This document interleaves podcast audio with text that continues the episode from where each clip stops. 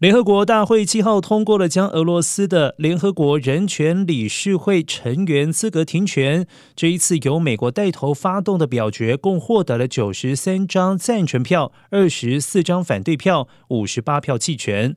投反对票的国家包括了有俄罗斯、中国、古巴、朝鲜、伊朗、叙利亚、越南等等。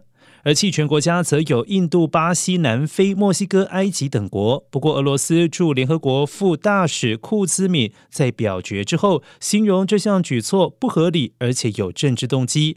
接着宣布，俄罗斯已经决定完全退出人权理事会。不过，此举却遭到乌克兰驻联合国大使基斯利茨亚抨击：哪有人在被开除之后才递出辞呈？